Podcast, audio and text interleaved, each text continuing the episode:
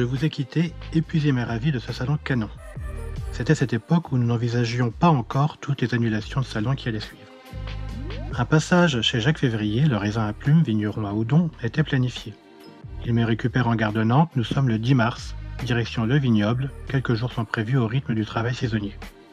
Mais comme une planification est faite pour être déplanifiée, adaptée, subie ou optimisée, aujourd'hui, le 29, j'y suis toujours.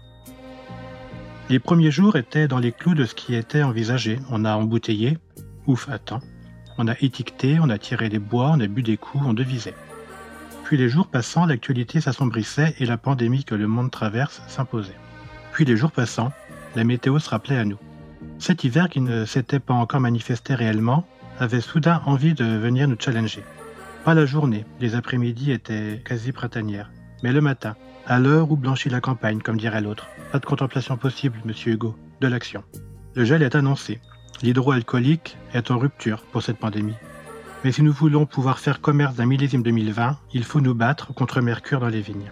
En clair, du gel est annoncé pendant plusieurs jours, plusieurs matins, plusieurs levées de soleil. L'hiver a été doux. La végétation est en avance. Le débourrement est précoce. Le débourrement, c'est cette période où les bourgeons se sentent assez à l'aise pour sortir. Ils sont donc sortis. Pas sur tous les cépages, mais certains sont bien, trop bien en avance. L'idée est donc d'accompagner la vigne dans cette période climatique. Jacques travaille en biodynamie.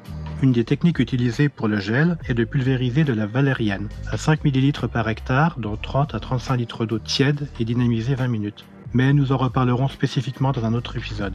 L'idée est de créer un manteau de chaleur autour du bourgeon et de donner une intention à la plante avant les gelées qui font leur pic généralement entre 5h et le lever du soleil vers 7h moins le quart en ce moment. Le soir, on observe donc la météo. Est-ce que ça va passer?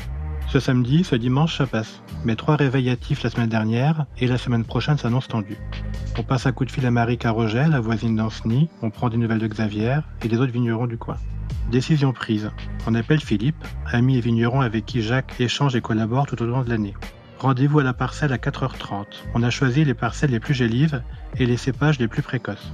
Et nous voilà à la frontale, arpentant les vignes, avec nos pulvérisateurs à dos en cuivre, plus ou moins réveillés, en tout cas bien frigorifiés et silencieux.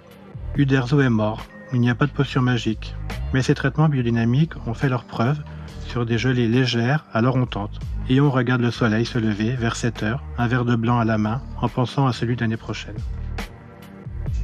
Je voulais ici adresser un message de soutien à toute la filière, aux vignerons et vignerons qui n'ont pas pu embouteiller, qui ne peuvent pas expédier, aux cavistes et bars qui ne peuvent plus conseiller, aux restaurateurs qui ne peuvent plus accorder, aux consommateurs et consommatrices pour qui chaque bouteille est finalement en ce moment un goût de confinement. À très vite de pouvoir retrinquer.